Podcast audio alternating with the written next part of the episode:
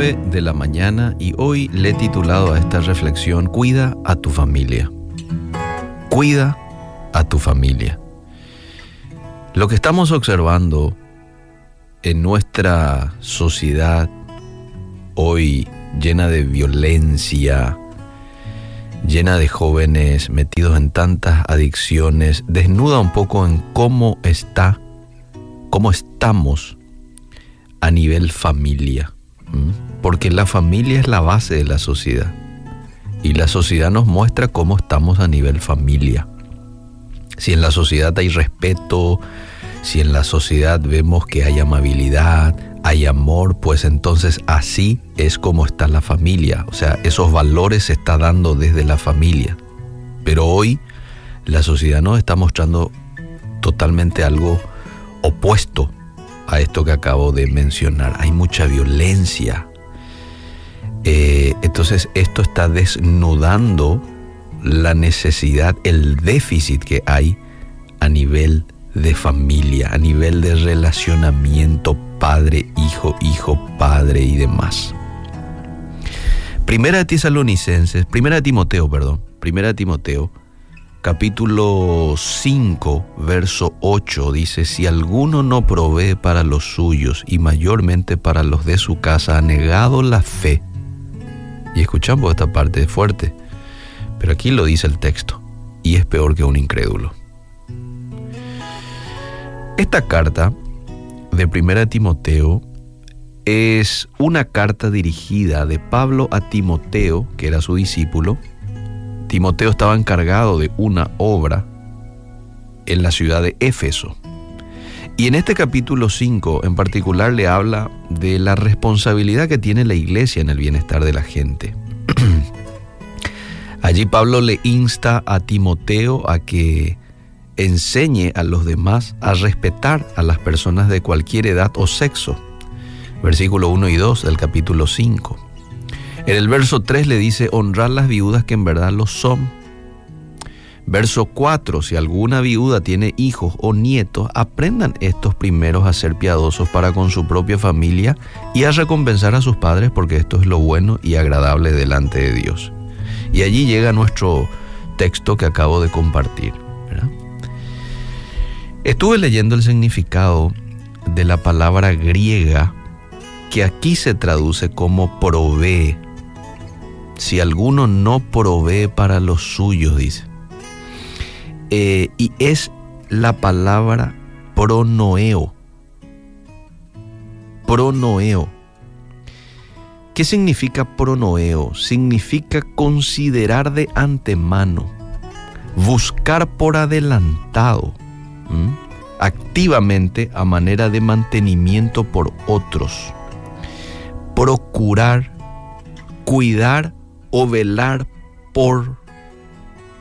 Esto es todo lo que incluye el significado de esta palabra pronoeo en el griego, que se traduce con eh, la expresión de provee o proveer. Ocuparse de. Es triste que muchas veces no se le presta la atención necesaria a los miembros de una familia es como que ellos pueden esperar. Mi familia, ah, mi familia puede esperar. Primero está el trabajo. Primero están los amigos. Y cualquier otra cosa. Luego la familia. Por eso estamos como estamos como sociedad. Porque se ha descuidado a la familia, que es la base de una sociedad. Me tocó mucho el otro día aquí, charlando con el profesor eh, del colegio Alberto Schweitzer, en estos días, el lunes me decía fuera de micrófono, eh, los niños hoy se están quejando. Los niños hoy se están quejando. ¿Y cuál es la queja, profesor? La queja es esta. Mi papá, mi mamá ya no me pregunta qué tal me fue en la escuela.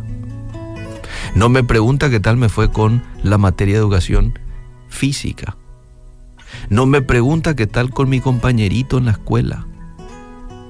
¿Mm? Es triste, pero muchos padres, no todos, no todos, porque hay buenos padres que están haciendo excelente la tarea. Pero muchos padres hoy están ensimismados en tantas otras cosas que han dejado lo prioritario.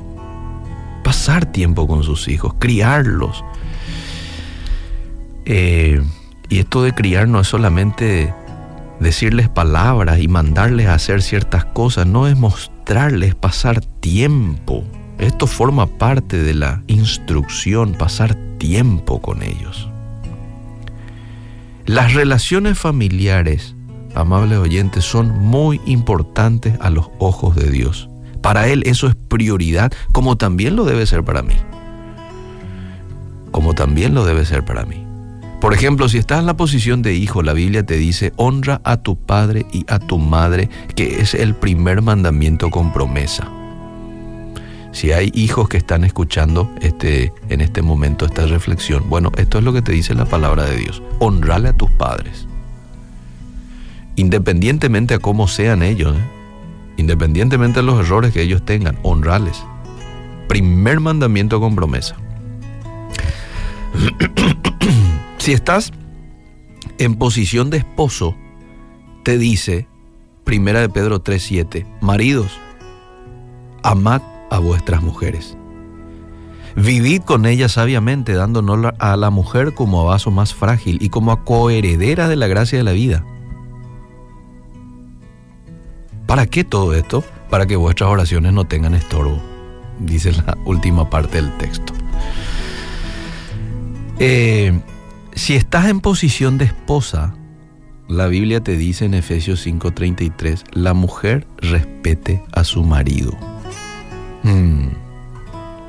Si estás en posición de padre, la Biblia te dice, Efesios 6:4, vosotros padres no provoquéis a ir a vuestros hijos, sino, atendemos esta parte, criadlos en disciplina y amonestación del Señor. Aquí hay mucha tela que cortar con estas dos palabritas acá. Criadlos en disciplina y amonestación del Señor. La disciplina para la Biblia, amable oyente, abarca guía, instrucción, enseñanza, censura, corrección, también castigo. También castigo. Ahora, ¿qué tipo de necesidades tiene su familia? ¿Qué tipo de necesidades tiene mi familia? Porque ahí el pasaje dice, si alguno no provee para lo suyo y mayormente para los de su casa, negado la fe, es peor que un incrédulo. Entonces, ¿qué es lo que yo tengo que proveer para los míos? Para mi familia. Bueno, las necesidades que mi familia tiene evidentemente son necesidades este, de comida, de ropa, los hijos necesitan comida, necesitan ropa, disciplina, necesitan consejos. Ellos tienen necesidades emocionales también. Y esas necesidades emocionales precisamente tienen que ver con, papito, ¿qué tal pasaste hoy? ¿Cómo te fue? Eh, ¿Qué tal tu relacionamiento con tus compañeritos? ¿Hay alguien que te trató mal? Y cuando hacemos este tipo de preguntas, a veces puede que el niño te diga, no, todo bien. Pero si insistimos un poquito con esto, a veces ellos se van a abrir y van a contar cosas que de otro modo no hubieran contado. Si no lo hubiéramos hecho puntualmente este tipo de preguntas, ¿verdad? Bueno, eh, estas son las necesidades que tienen nuestros hijos. Necesidades de las esposas. Bueno, amor, que se traduce en tiempo de calidad, atención, seguridad, palabras de afirmación, buen trato que se le dé su lugar. Estoy nomás citando así de manera rápida, ¿verdad? Ya que el texto nos habla de proveer para las necesidades de nuestras familias. Necesidades de los esposos, amor traducido en respeto, que la mujer le dé su lugar de cabeza. Necesidad de intimidad. Y en toda relación es importante conocer el lenguaje de amor de tu pareja para demostrarle en su lenguaje que le amas. En su lenguaje que le amas. Pablo dice que quien descuida sus responsabilidades familiares ha negado la fe. Fuerte lo que dice el apóstol Pablo. La pregunta que me hago y que te hago es esta. ¿Estoy cumpliendo con mi parte para satisfacer las necesidades de aquellos que forman parte de mi círculo familiar? Te repito la pregunta, ¿estás cumpliendo con tu parte para satisfacer las necesidades de aquellos que forman parte de tu círculo familiar, ya sea esposa, esposo, hijos? Que Dios nos ayude y pueda ayudarnos a poder cumplir como corresponde nuestra tarea de protectores, nuestra tarea de esposa, esposo y, por qué no, nuestra tarea de buenos hijos también.